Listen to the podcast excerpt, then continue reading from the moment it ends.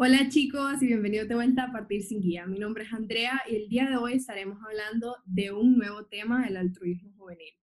¿Alguna vez viste una idea, proyecto o marca y te preguntaste cómo lograron eso? Pues tu búsqueda ha terminado. Te presentamos Partir sin Guía, una plataforma donde tendrás todas esas herramientas en un solo lugar. Mi nombre es Andrea Jordán y en este podcast estaré entrevistando a aquellos creativos que te rodean o que tal vez no conoces y que lograron partir sin guía. Y de esta manera motivarlos a reinventarnos para ser mejores, llenar el mundo de miles de colores, reinventarnos para ser mejores.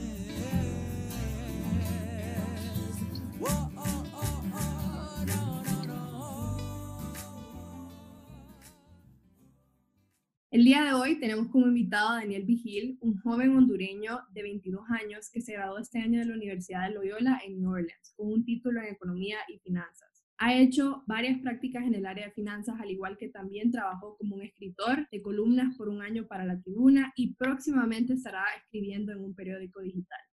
Además, es director estratégico del Milenio HN desde el 2018 y es conocido como la máquina de ideas Daniel también cofundó Operación Frijol, una organización que promueve el altruismo juvenil para crear una sociedad más consciente e inclusiva, en marzo de este año, y ahorita incluso está en proceso de constituirse legalmente.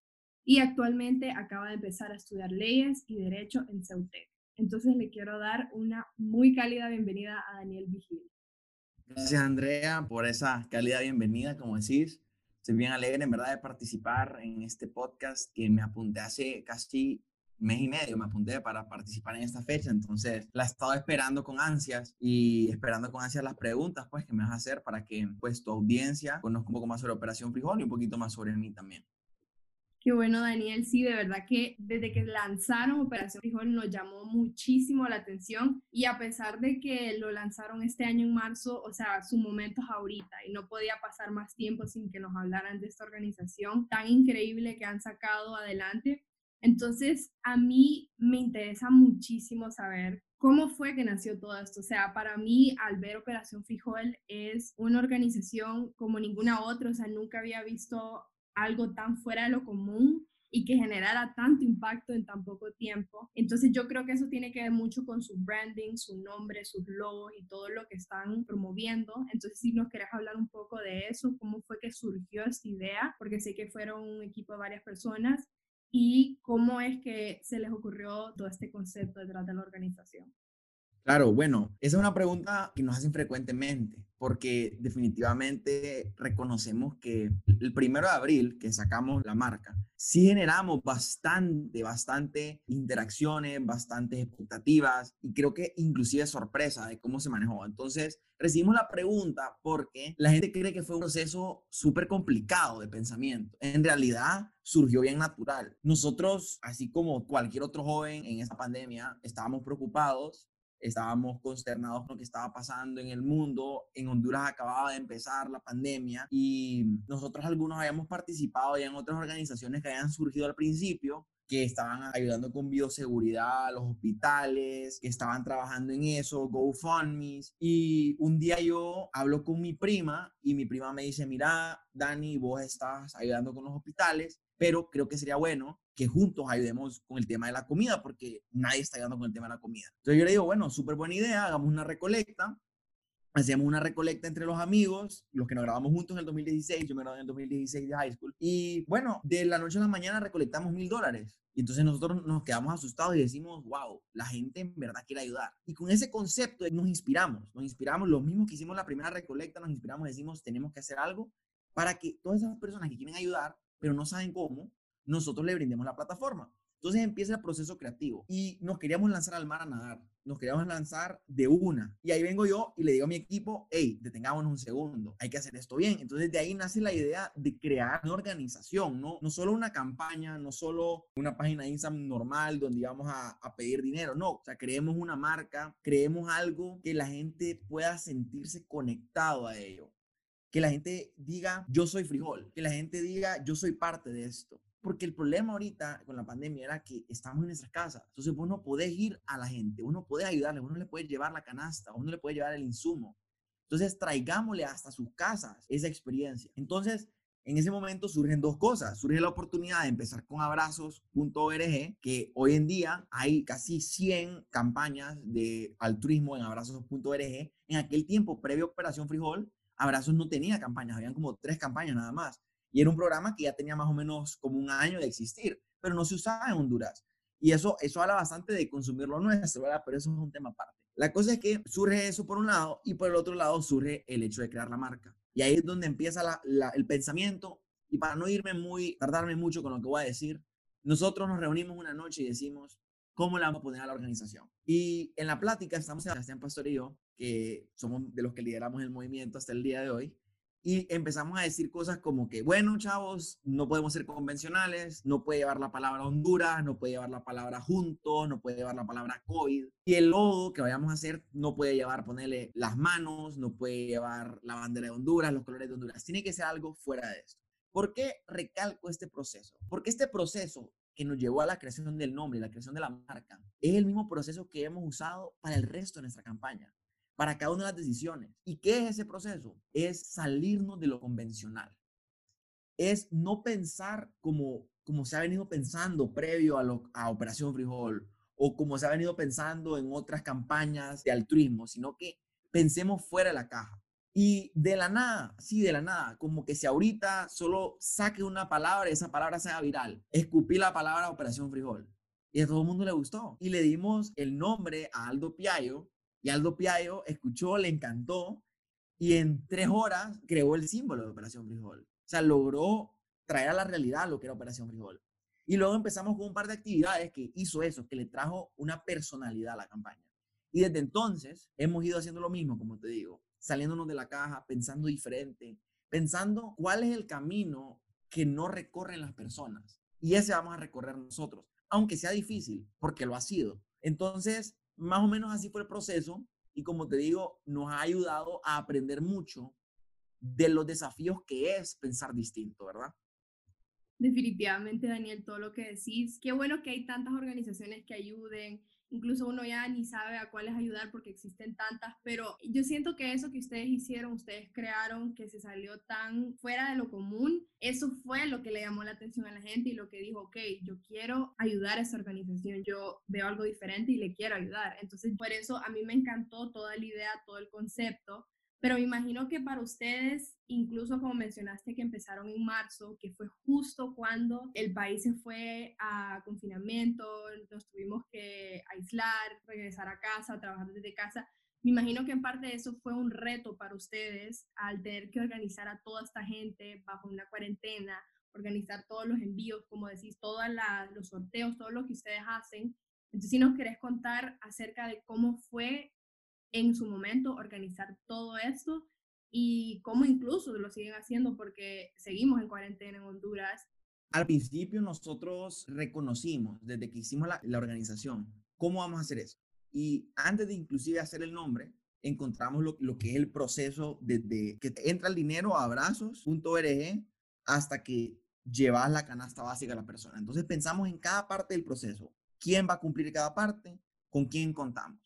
En aquel entonces, el proceso que nosotros habíamos estipulado era, nos entra el dinero a abrazos.org, nos asociamos con una ONG existente, porque para trabajar con abrazos necesitas ser una ONG. Nosotros aún no somos una ONG, solo somos una organización, pues ahorita que está flotando en la legalidad. Nos aliamos con una organización que se llama Solidaridad, que tiene más de 40 años, o bueno, 30 años creo que es, en apoyo a la nutrición del país, que estaba aliada, la organización está aliada a la causa que nosotros estábamos buscando ayudar en ese momento.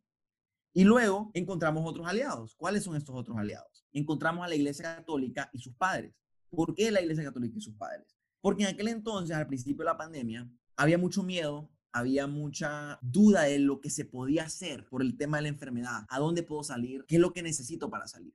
Entonces, los padres, muchos están asignados a aldeas y nosotros queríamos llegar a estas aldeas. Entonces, le dijimos a ellos, nosotros vamos a proveerle canastas básicas a, sus aldeas y el único trabajo que ustedes tienen que hacer es llevarlas. Entonces, estos padres no solo están asignados a las aldeas, sino tienen una relación con los aldeanos, conocen bien cómo llegar, tienen personas que les van a apoyar en la distribución. Entonces, creamos ese proceso de distribución nosotros.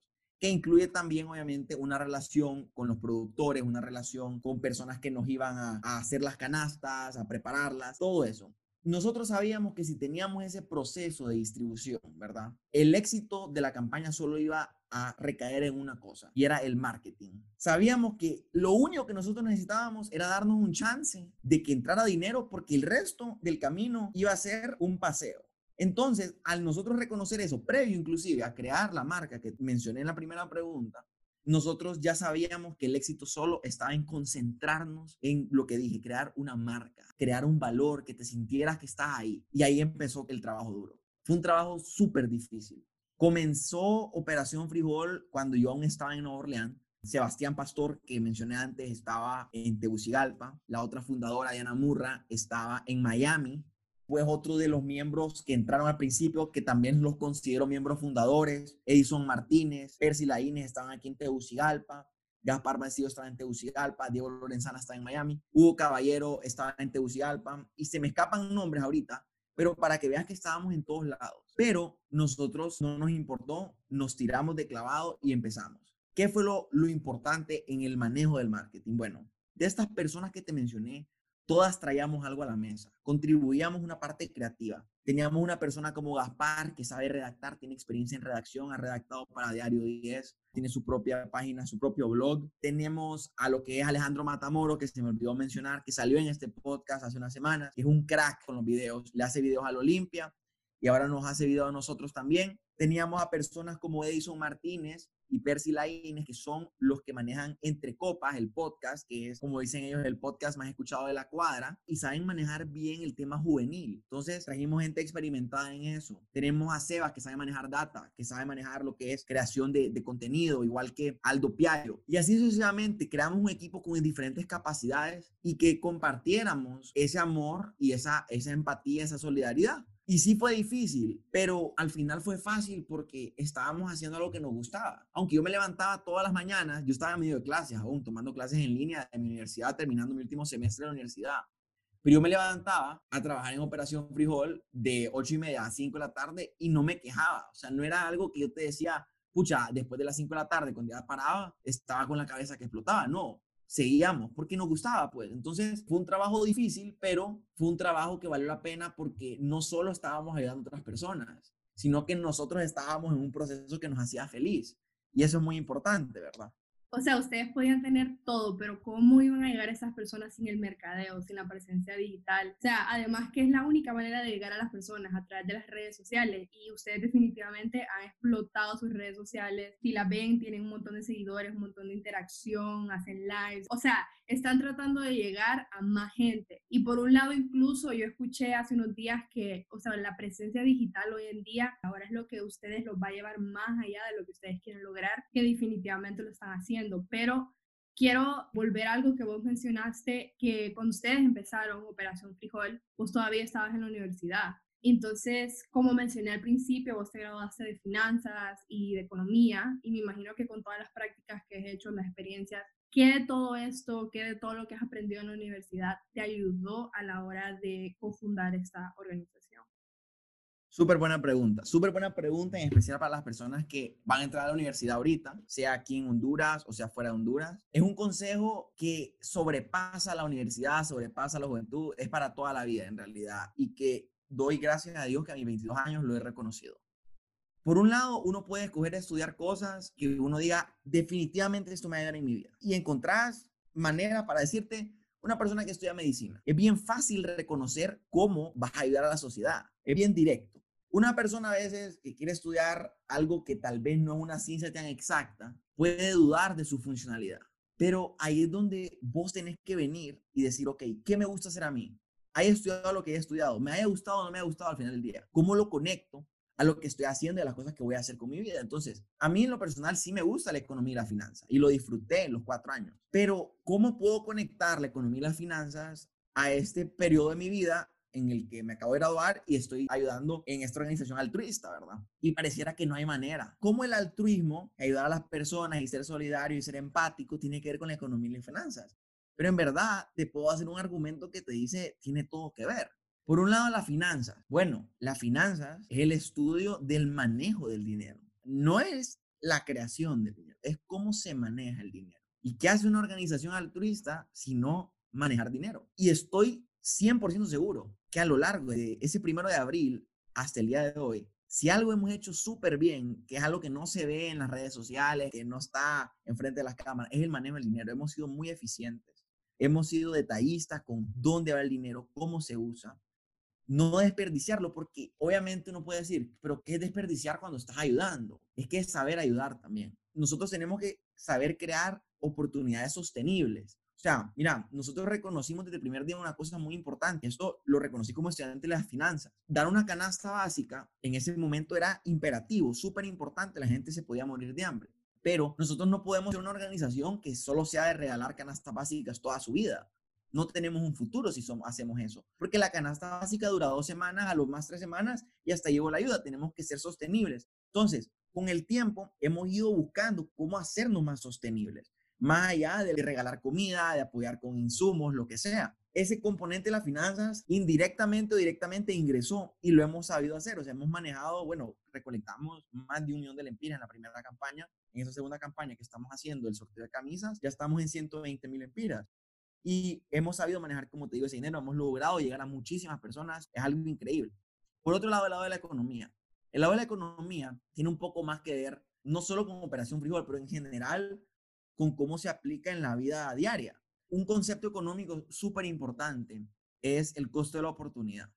El costo de la oportunidad es, para resumirlo brevemente, si yo estoy en esta entrevista ahorita, compartir sin guía, ¿cuál es el costo de esta oportunidad? Que la gente normalmente, el profesor economista diría, ¿qué estarías haciendo como opción B si no estuvieses aquí, verdad? Cualquier persona que está en una clase de microeconomía va a decir, ok, me acuerdo de eso. Pero mira qué concepto más importante, porque lo ponemos en pie cuando hablamos de negocios, pero no, hay que ponerlo en pie para cada decisión que tomamos. O sea, si yo no estuviese en esta entrevista, ¿qué estaría haciendo? ¿Y qué valor tiene lo que estaría haciendo? Pero eso entra tanto a una organización, seas altruista o seas una organización de sociedad civil para mejorar Honduras, para lo que sea, y en tu vida personal.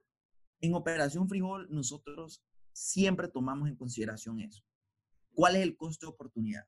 Porque en un país como Honduras, donde hay tanta necesidad, te podés sentir agobiado de decir a quién ayudo, pero usted ese costo de oportunidad. Es el mismo costo de oportunidad que nos llevó a regalar canastas, sabiendo que no era sostenible, porque dijimos, en este momento, como dije antes, es imperativo. Y en la vida personal, el costo de oportunidad ha sido todo en realidad. Porque yo tengo una filosofía que comparto con Sebas Pastor, y si él escucha esto se va a reír. Es una filosofía que hay que decirle que sea todo. Hay que decirle que sea todo. Y por otro lado, casi todo el mundo te va a decir que sí. Y es una filosofía que suena como que es un poco irresponsable, pero en realidad no lo es. Si sabes lo que quieres hacer con tu vida, si sabes lo que quieres lograr, decirle que sea todo, obviamente le vas a decir que sí a las oportunidades que se te presentan a lo que quieres hacer. Y como Operación Frijol así ha sido. Nos han hablado muchas personas, mira que queremos colaborar con eso. Y no solo es ayudar, muchas personas que quieren colaborar con nosotros para crear aún más ayuda. Sí, claro que sí. ¿Queremos colaborar en esta otra cosa? Démosle. Y puede ser agobiante. Podemos después estar lleno de trabajo. Pero al final del día, ¿sabes qué es peor que estar lleno de trabajo? No tener trabajo no tener cosas que hacer, estar flotando en el tiempo sin tener ninguna oportunidad. Siento que tiempo hay cuando lo manejas bien, cuando conoces el costo de tu oportunidad, cuando te apasiona lo que haces, vas a encontrar tiempo para las cosas. Entonces, para resumir, he utilizado mucho mis estudios en realidad en estos cuatro meses, cinco meses, de una manera un poco no convencional. Obviamente me gustaría estarlos aplicando de una manera más académica o en un trabajo, pero el momento vendrá para eso. Y ahí finalizo esta pregunta. Ese es el costo de oportunidad ahorita.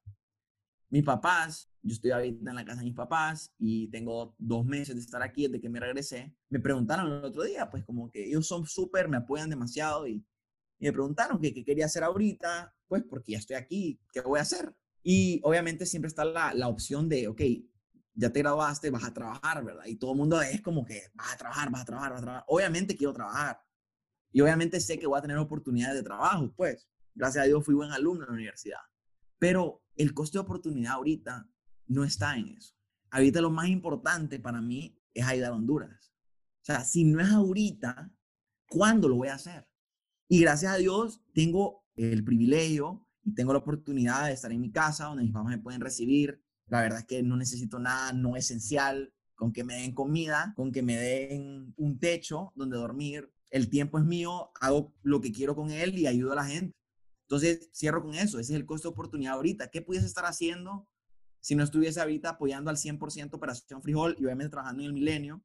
¿Qué estaría haciendo? Estaría trabajando o buscando un trabajo. Hey, para eso hay tiempo de sobra, pero para ayudar a gente en necesidad no lo hay. Así es, Daniel, la verdad que me encantó tu filosofía de vida, decirle sí a todo. En verdad, uno nunca sabe qué le va a ayudar en la vida. O sea, diciendo que sí, no te estás limitando, no estás cerrando puertas, por decirlo así, te estás exponiendo a nuevas experiencias, a conocer nuevas personas y decirle que sí a esta organización, decirle que sí a regresar a Honduras, a hacer un cambio, o sea, mira dónde los ha llevado y lo cual, o sea, me parece increíble de verdad todo el esfuerzo que están haciendo y como decís, es un costo de oportunidad. ¿Qué estarías haciendo si no fuera esto? Pero en verdad que todo regresa a este es el momento, estamos en medio de una crisis, nuestro país nos necesita más que nunca, entonces hacer algo por eso, o sea, aunque sea lo más mínimo, como vos mencionaste, tenés gente experta en muchos temas que pueden aportar, aunque sea de alguna manera, que incluso hemos tenido, como dijiste Alejandro, que hace videos, o sea, que aporten de alguna manera, pero que por lo menos hagan esa diferencia en el país. Entonces, por eso a mí, yo sé que vos hablas bastante de eso, pero quiero que lo comentes un poco aquí en el podcast. ¿Qué para vos significa ser un joven en Honduras, crear ese cambio, o sea, yo sé que habla bastante de que podamos sacar a nuestro país adelante y yo también lo creo, yo soy fiel creyente de eso, entonces si nos querés hablar un poco de eso, o sea, ¿qué te motiva a participar en todas estas organizaciones, sea el Milenio, que también sos director estratégico, o como Operación Frijol, o incluso me imagino que tienes muchos más proyectos, pero ¿qué te motiva en sí a estar en todo esto? Bueno, esa pregunta es mi pregunta favorita porque me la hago todos los días, en verdad. Y creo que esto lo comparto con Juan Pablo Sabillón, que también estuvo en este podcast hace un par de semanas. Todos los días nos vamos a dormir pensando qué podemos hacer por ese país, cómo lo vamos a sacar adelante. Mira, voy a empezar por un lugar. Este país se puede sacar adelante y se va a sacar adelante si tenemos un valor. Un valor nada más, valentía. La valentía no solo es el no tener miedo de hablar, el no tener miedo de decir lo que pensás. Eso, eso es importante. La valentía también es hacer lo que queremos, es crear, es levantarte un día de tu cama y decir, hoy voy a hacer lo que quiero hacer. ¿Y por qué digo esto? Porque vivimos muchas veces en un mundo donde nos sentimos presionados a llenar ciertos zapatos o hacer cosas que la sociedad nos exige o que la cultura nos exige, pero que no nos hace feliz. Y suena esto como que si yo he descifrado lo que es la felicidad, en realidad no, no lo he descifrado. Sí soy una persona feliz, pero sé que no puede haber en realidad una persona que es feliz al 100% si no está haciendo lo que le apasiona. Entonces, la valentía reside en eso. Reside en que hagamos lo que nos, nos gusta hacer porque no hay, hay muchísimas personas que no hacen eso. Y obviamente, en lo que mencioné antes, la valentía de decir lo que pensamos, la valentía de querer informarnos y con esa información dar nuestro criterio, dar nuestra opinión, dárselo al mundo. ¿Por qué yo, Daniel Vigil, quiero hacer esto? ¿De dónde nace? Toda mi vida he amado Honduras, he hablado de Honduras, he dicho que me quiero involucrar en puestos de liderazgo del país. Quisiera, quisiera poder llegar a la política algún día, pero cuando creces te vas dando cuenta cómo funcionan las cosas, te vas dando cuenta lo que ocupas para llegar ahí, te vas dando cuenta el proceso que conlleva. Y no solo el proceso que conlleva, porque históricamente conlleva un proceso, sino que vos te vas convirtiendo en un ciudadano más responsable y te vas dando cuenta que no, no es así nomás, no es para cualquiera. Que si en realidad querías generar un cambio, hay ciertas cosas que tienes que hacer antes, como una educación. Y no solo una educación, sino que ser un estudiante responsable, una persona que en realidad se educa, que aprende constantemente, no solo, ah, ok, me graduó mis cuatro años y está, no, o sea, prepararte para poder liderar, prepararte para poder manejar cierta área del país o lo que te apasiona, porque tampoco puedes ser experto en todo conlleva mucha capacitación, conlleva mucho esfuerzo en realidad alrededor de tu vida.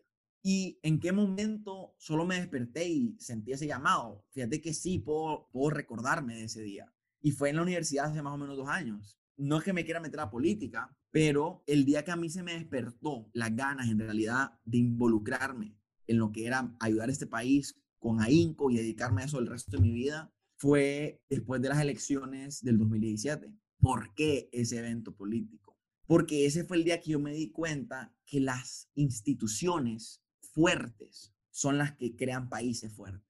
Y las instituciones fuertes recaen plenamente en políticos honestos, íntegros, responsables, preparados, patriotas que amen su país. Entonces, es una línea. Ocupa buenos líderes que creen y que evolucionen instituciones fuertes para que luego esas instituciones fuertes se manejen solas y hay un país que tenga armonía. Definitivamente la solución no está en una persona no está en un líder. La solución está en crear instituciones y las instituciones están hechas por muchísimas personas. Pero el efecto que puede tener una acción, una acción malintencionada, puede en verdad destruir lo que es todas las instituciones y crear desconfianza y, solo un efecto dominó que mejor no hablo de ello porque es muy complejo. Y tuve ese despertar, me quise educar aún más porque medio entendía el tema, pero me eduqué aún más.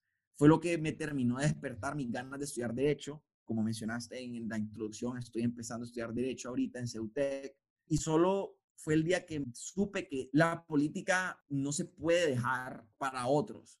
La política es algo que todos debemos de estar interesados en hacer. Hay que reconocer que en Honduras hay gente buena en todos los ámbitos. Es más, hay más gente buena que gente mala y diría yo, no solo son buenos, están haciendo cosas buenas. O sea, yo te puedo sacar una lista de cantidad de organizaciones que hacen cosas buenas, de personas que hacen cosas buenas, de empresas que hacen cosas buenas. O sea, en Honduras hay tanto bueno y cosas que he aprendido en los últimos dos años, a medida me he ido metiendo, especialmente con el milenio, vas aprendiendo sobre gente y decís, wow, porque esta persona no tiene un puesto de liderazgo, esta persona es súper capaz.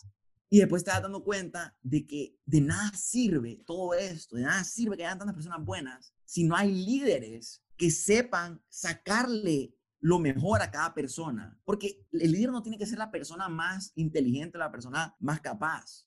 Es la persona que sabe empoderar a otros. Es más, el líder ni siquiera tiene que venir y proponer mucho. El líder lo que tiene que hacer es tener la habilidad de traer una mesa a personas profesionales, capaces, que sepan sobre diferentes cosas y empoderarlos a que ellos propongan y que ellos construyan sus diferentes áreas de expertise. Entonces, para resumir la pregunta que vos haces, el amor por Honduras siempre ha existido. ¿Cómo traer el amor a la acción? Porque Albert Camus tiene, tiene una frase que dice que si solo fuese amar, creo que dice, la vida fuera demasiado fácil. Algo así va la frase de Albert Camus, que fue el que hizo, escribió el libro El extranjero. Y es cierto, o sea, no solo es con amar, no solo es decir yo amo Honduras, amo mi país o amo la moda o amo el altruismo. No, es hacer. Entonces, ¿cómo pasar de solo amar por decir que amas a hacer las cosas? Creo que es al final del día saber alinear, ok, amo algo, ¿cómo pongo al servicio lo que sé hacer yo al servicio de eso que amo? Y eso fue lo que sucedió. Hace dos años decidí poner mis capacidades, lo que sé hacer yo, al servicio de mi país. ¿Qué sé hacer? Por un lado sé escribir, me gusta escribir, no soy juez de qué tal es mi escritura, eso es el público. Así empecé, empecé a escribir para la tribuna. Luego soy inquisitivo, soy creativo, ahí es donde entró el milenio, empecé a poner mi creatividad para crear proyectos, para crear campañas que, ayudaran a informar a otros jóvenes. Después vino Frijol, pues cierta capacidad de liderazgo que puedo emplear para empoderar a otros, y sucesivamente. Y así vos como cualquier otro joven, puede poner lo que le gusta. Si hago lo que te gusta, para terminar, hago lo que te gusta, es dibujar. Créeme que el dibujo puede cambiar este país. Y suena como algo demasiado ambicioso decirlo. Pero claro que sí, yo te puedo sacar libros de propaganda que han usado a través de la historia movimientos sociales, que son dibujos y que han ayudado en, las, en los movimientos sociales, que han ayudado a, a concientizar a personas. Entonces, todo se puede poner al servicio del país, al servicio de los demás. Solo es encontrar la manera. Tarda un poco de tiempo, pero se puede. Estoy totalmente en acuerdo con vos, Daniel. De verdad que siento que ahorita a este punto nuestro país nos necesita, no solo nos necesita, sino que a los jóvenes más que todo, que nos estamos, como decís, levantando, despertando, dándonos cuenta la triste realidad, en verdad, que vivimos, pero eso no nos está parando sea, ya vemos más cómo van saliendo nuevas organizaciones. El Milenio fue una de las pioneras de los jóvenes, no existía una plataforma así. Cómo sale Operación Frijol. Bueno, incluso hasta puedo decir cómo sale Partir sin Guía, cosas así, hasta que pongan un granito de arena, van a marcar la diferencia en nuestro país. Y de verdad que tener voz para, para dar discursos, para escribir, y, nada, Daniel, te aplaudo todos tus esfuerzos, todo lo que has logrado en este tiempo. Me encanta el hecho que sí fuiste a estudiar al extranjero, pero decidiste cómo puedo emplear todo lo que aprendí, todas las experiencias, cómo puedo agarrarlo y hacerlo en algo positivo que pueda ayudar a mi país, ¿verdad? Entonces me encanta eso. Y ya para terminar rapidito, porque estamos un poco sobre el tiempo, solo quiero que nos comentes qué va a ser de Operación Frijol en el futuro, qué tienen planeado. Y esta organización está direccionada a la pandemia, pero si tienen planes a futuro, porque esperemos que esta pandemia se termine en algún punto cercano. Entonces, si nos querés contar qué planes tienen o cómo lo van planeando. Bueno, primero tenemos un equipo estrella. Tenemos gente súper capaz. Le mando un saludo a todos si escuchan este episodio. Y con un equipo así, esa calidad de equipo, vale la pena seguir hasta la luna. Dicho eso, sí tenemos planes de continuar después de la pandemia. Nació en la pandemia, trabajó en la pandemia, pero Operación Frijol va a seguir después de la pandemia. ¿Cuál es el siguiente paso? Nos toca constituirnos como una ONG porque podemos seguir operando en la manera que estamos operando, pero es hasta que ya estás inscrito, ya tenés tu legalidad, que ya puedes crecer para diferentes lados, ya no solo sos una plataforma de recaudación. Entonces, ya con eso nos oficializamos y todo el mundo puede decir Operación Frijol ONG. ¿Cuál es el plan? Bueno, nosotros en nuestra misión que tenemos puesto en nuestro Instagram y lo tenemos puesto en nuestro Twitter, que somos una organización altruista que quiere incentivar al joven a ser altruista. ¿Qué significa eso? El altruismo, la solidaridad, la caridad, por mucho tiempo, aunque es algo hermoso, ha sido muy como melancólico, sentimental, y no esa emoción de ayudar, esa emoción de ser altruista.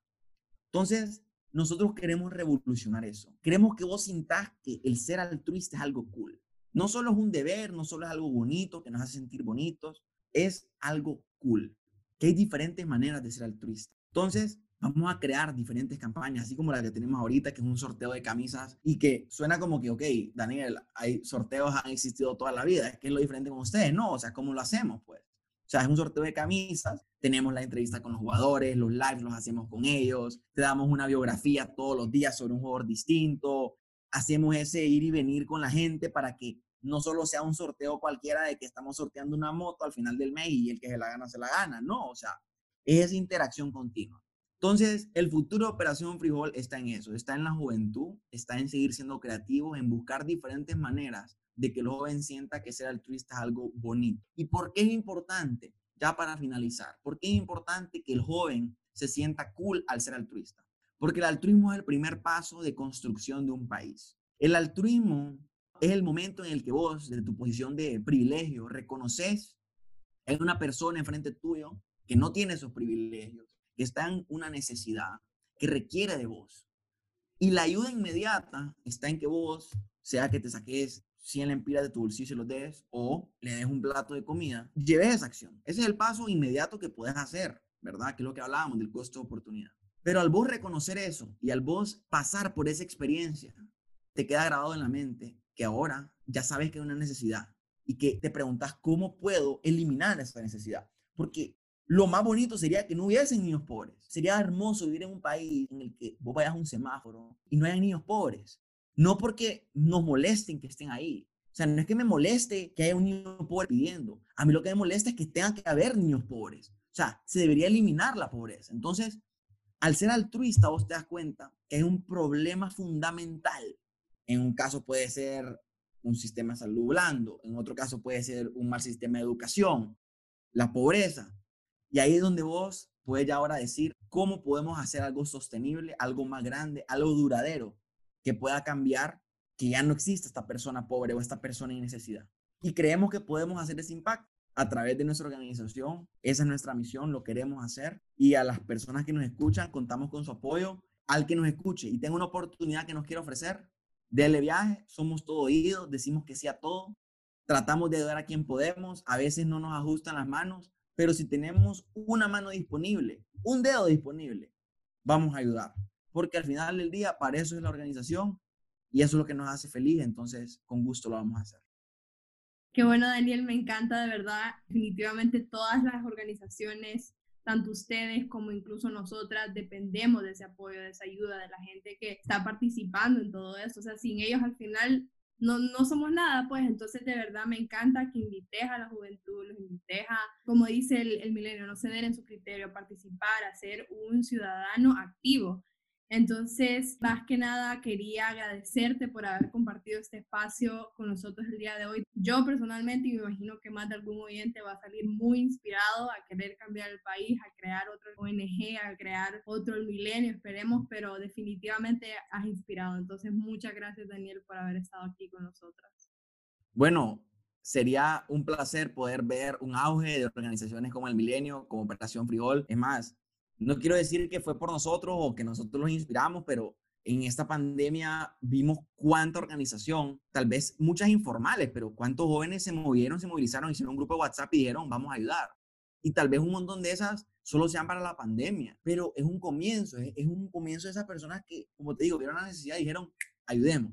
Por otro lado, el milenio es complejo, jóvenes. Es complejo hacer una organización como el milenio, pero vale la pena si están comprometidos, vale la pena hacer algo. Y también Juan Pablo es un hombre súper abierto, su servidor es una persona súper abierta para dar consejos cuando quieran. Entonces estamos a la orden para eso también, hasta para guiar a nuevas personas que quieren hacer nuevas organizaciones. Bueno, ya escucharon a Daniel, está la orden para sus consejos y aquí les voy a mencionar sus redes sociales si lo quieren contactar. La primera les voy a mencionar acerca de Operación Frijol, están en Instagram, Twitter y Facebook como arroba Operación Frijol. Ahí suben toda su información, todas las actividades que están haciendo y si quieren seguir a Daniel Vigil personalmente, está en Twitter como arroba Vigil Daniel y en Instagram como arroba Daniel Vigil HL. Entonces, con eso me despido. Fue un placer estar aquí con ustedes el día de hoy. Les quiero recordar también que pueden seguir en nuestras redes sociales, en Instagram, Twitter y Facebook como arroba partir sin guía y visitar nuestra página web partirsinguiapod.com para un recap de este episodio o más información acerca de Daniel. Entonces, me despido. Mi nombre es Andrea y recuerden que ustedes también pueden partir sin guía.